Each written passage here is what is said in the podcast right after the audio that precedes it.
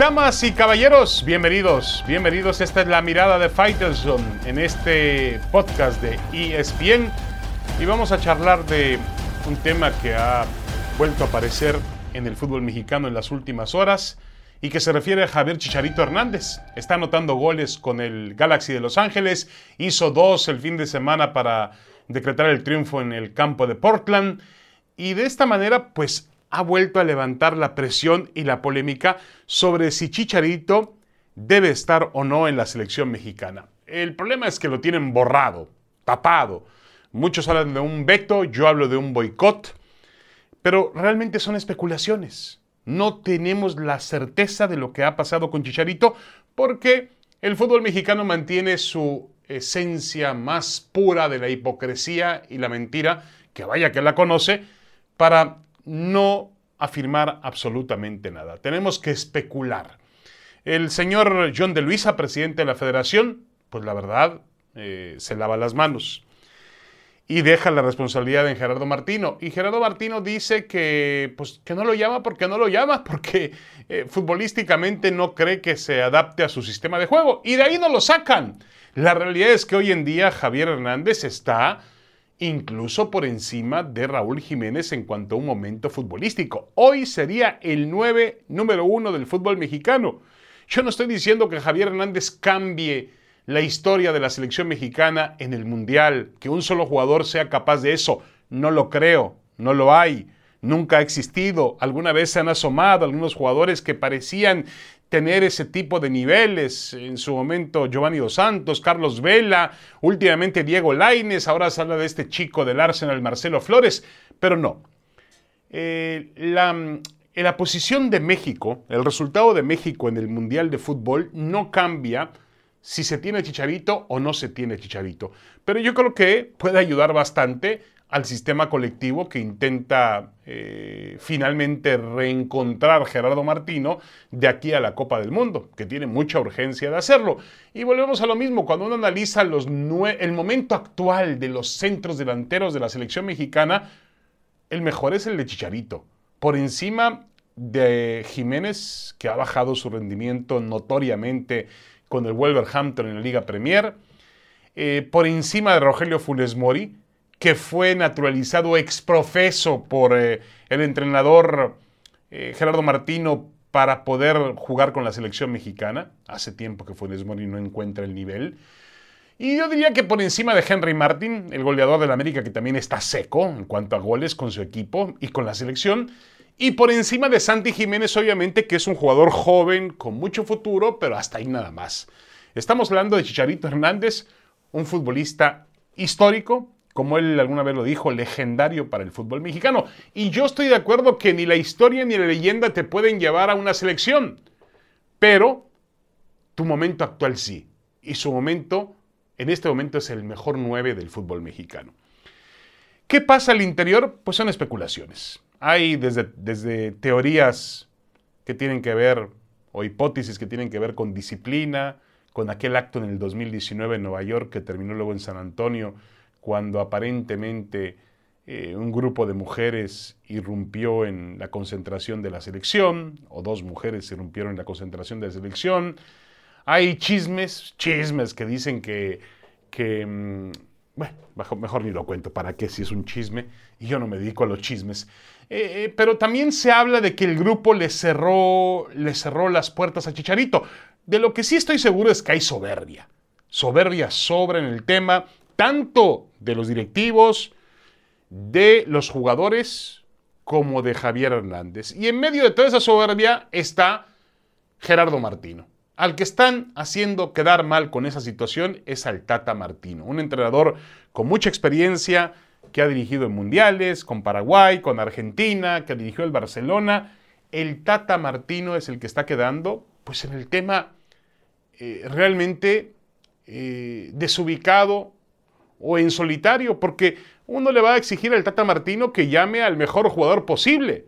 Entonces las críticas van sobre él. Mientras no se aclare la situación y Javier Hernández haga más goles o siga haciendo goles, pues seguirá presionando desde el sitio donde, lo puede hacer, la cancha. Si los directivos o si el entrenador se manifestaran abiertamente y dirían, no llamamos a Chicharito por un tema de disciplina, pues no había ningún problema, punto, se acabó. Y no hay que agregar más disciplina. No llamamos a Chicharito porque, mm, a ver, porque finalmente tuvo un problema con los dirigentes en temas, una diferencia con los dirigentes en temas comerciales. Pues también puede ser. Pero a mí no me convence el hecho de que Tata Martino diga, y no le creo que me diga, que en este momento Javier Hernández no está con el nivel necesario para jugar en la selección mexicana de fútbol que le, que le vayan a mentir a otros. Ya no nos chupamos el dedo. Eso queda claro. Hoy en día, el Chicharito es el mejor 9 que hay disponible para la selección mexicana de fútbol. Volvemos con más en la mirada de Faitelson.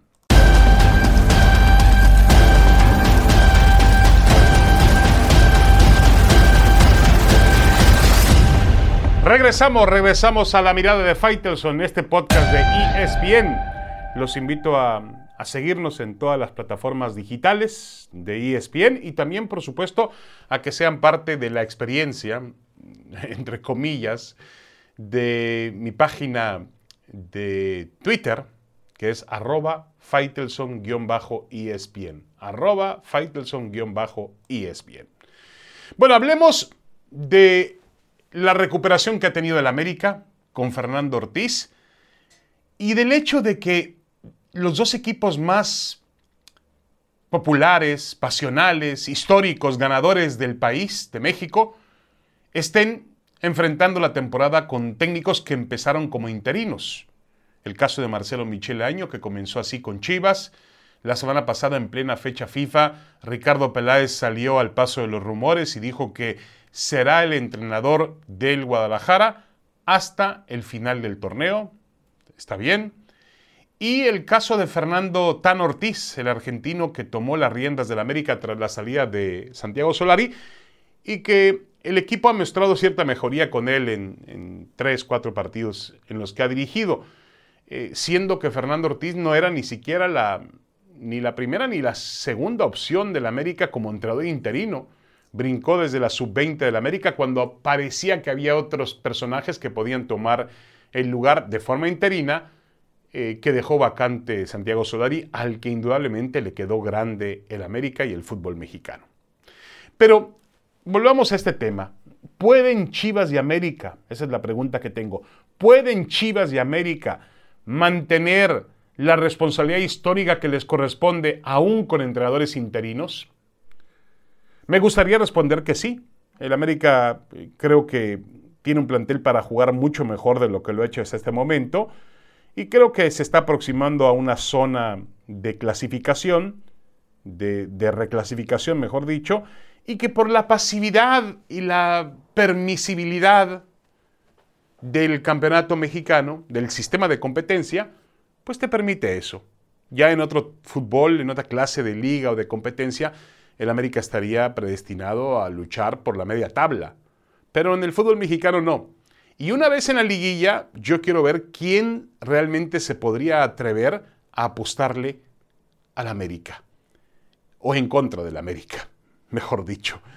Y, lo de Chivas, bueno, lo de Chivas pasa por un tema eh, todavía más complejo porque no ha alcanzado la constancia, la regularidad futbolística que se espera del Guadalajara.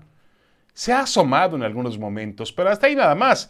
Y cada vez que declara Marcelo Michele Año, pues empieza a hablar de un tema de, pues de que están transformando al equipo y que hoy hay una mayor em, condición humana en el vestidor. Miren, en ese sentido no hay problema. Yo he visto a los jugadores de Chivas realmente metidos en tratar de responderle a su entrenador. Y lo que hemos visto con el América en los últimos partidos es que también los futbolistas están a tope, a muerte con Fernando Ortiz.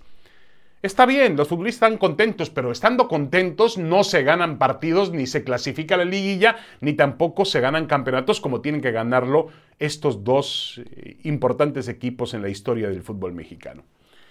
Yo creo que el América pues tiene, tiene por encima hoy en día aquí en a Tigres, a Cruz Azul, al mismo Monterrey que ha mejorado con Víctor Manuel Bucetich. Esos tres equipos están por encima del América.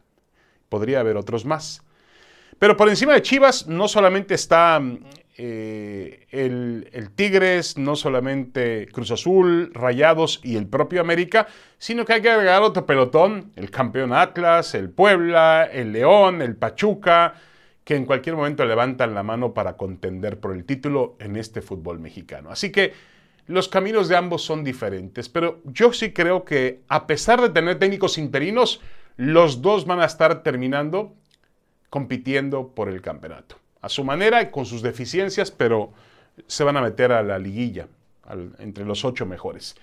Y quizá esta moda del entrenador interino, pues la haya colocado en boga, en, escena, lo que se hizo en Pumas con Andrés Lilini, porque realmente lo funcionó y ha funcionado muy bien.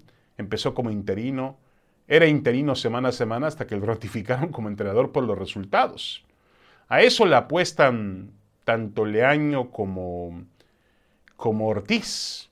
Yo creo que la, la continuidad de ellos va a depender de ese torneo. Ortiz tiene una oportunidad maravillosa de dirigir a un equipo que en condiciones normales no estaría dentro de, su, de, sus, de sus posibilidades, de ninguna manera. No estaría en la órbita del América. De, de, accidente lo ha logrado y lo tiene que aprovechar.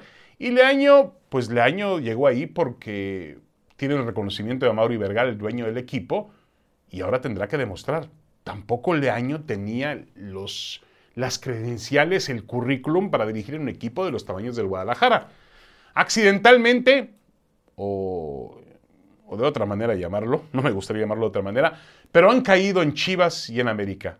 Pues tienen que aprovechar los dos esta maravillosa oportunidad que tienen.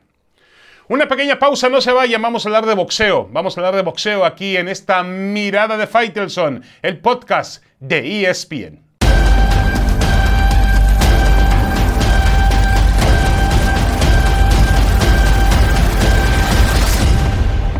Regresamos, regresamos a la mirada de Faitelson para hablar de un poco de boxeo. Este fin de semana tenemos una pelea que va a ser determinante en el futuro inmediato de Saúl El Canelo Álvarez, porque el ex campeón mundial mediano y actual campeón supermediano, el kazajo Gennady Golovkin, subirá al cuadrilátero para enfrentar al japonés Ryota Murata, una pelea unificatoria en la división de las 160 libras, la división de peso, la división de peso mediano, exactamente, 160 libras.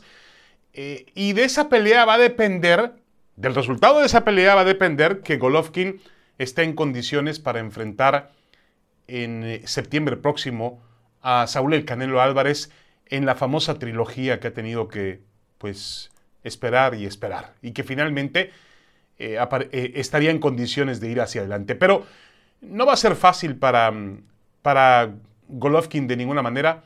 El kazajo estará cumpliendo el viernes, este viernes 40 años de edad y el sábado subirá al cuadrilátero en, en Tokio, una pelea que se postergó por temas de COVID en su momento, pero que finalmente va a llevarse a cabo y vamos a ver cómo está Gennady Golovkin. Realmente, desde la última pelea que perdió o que empató con, eh, con el Canelo Álvarez, que fue el 15 de septiembre del 2018, ha hecho apenas tres combates de 2018 a la fecha. Le ganó a Steve Rolls, canadiense, por nocaut en el cuarto round. Eh, esto fue en junio del 2019. En octubre del 2019 enfrentó a Sergei Derevyachenko, el boxeador ucraniano, y realmente muchos vimos que él no ganó la pelea. Eh, la tenía que haber perdido, fue completamente superado. Ahí es donde notamos el paso de los años por Golovkin, que, insisto, es una uno de los mejores campeones de peso mediano en la historia del boxeo. Y en el último combate, en diciembre del año pasado, enfrentó a, al eh, polaco Kamil eh, o y le ganó con detención técnica en el séptimo round para retener los campeonatos mundiales de la IEBF, de la Federación Internacional de Boxeo, y la IBO de peso mediano. Ahora va a enfrentar a Ryota Murata, la condición de, enfrentar a un japonés siempre es complicada. Murata es un boxeador con un récord profesional de 18 victorias, 13 knockouts, tiene únicamente dos derrotas. Y bueno, es un, un hombre que tiene su peligrosidad y además enfrentarlo en Japón, pues ustedes saben lo que implica. A veces se dice que en Japón o vas y, noqueas o, eh, o te roban la pelea. Murata fue medallista de oro en peso mediano masculino en los Juegos Olímpicos de 2012 en, Londres y a partir de ahí, de ahí comenzó una carrera como profesional que le ha llevado hasta conseguir el campeonato de la WBA en peso mediano. Este será el gran rival de, de, Golovkin. Veremos si el kazajo todavía conserva parte de la grandeza que ha acompañado su carrera. Mm, el tiempo ha pasado sobre Golovkin y quizá hoy en día sea más interesante eh, para Saúl. Miren que, lo que estoy diciendo, ¿eh? yo siempre he sido un hombre que persiguió, buscó y apoyó una tercera pelea entre Golovkin y, el Canelo. La trilogía me parecía perfecta. Pero hoy en día pareciera que eh, va a ser más atractivo si el Canelo decide ir por los campeonatos de las 175 libras. Es decir, después de enfrentar a Dimitri Vivol em, en, en, ahora en mayo, ir por Artur Beterbiev, el ruso que es campeón de la Federación y del Consejo Mundial de Boxeo, que tiene además 17-0 y 17 knockouts, y después quizá también contender contra Joe Smith Jr., que es el, campeón de la WBO en, peso supermediano y que viene de vencer a, eh, bueno, venció a Leider Álvarez, al, colombiano, a Maxim Blasov, boxeador ruso, y a Steven Jeffert eh, por nocaut en el noveno round, boxeador de los Estados Unidos. Así que creo que hoy en día, eh, vamos, sería más interesante ver al Canelo contra los rusos en 175 que ante Gennady Golovkin en 168. Eh, pero bueno, todo va a depender de cómo se muestre Golovkin este fin de semana. Ahí veremos realmente si está listo para el Canelo o si sus mejores días ya pasaron. Yo me inclino por lo segundo, pero hay que darle eh, el beneficio de la duda a un boxeador de los tamaños históricos de Gennady Golovkin. Muchas gracias. Esto fue La Mirada de Faitelson en el podcast de ESPN. Los espero la próxima semana. Que estén muy bien.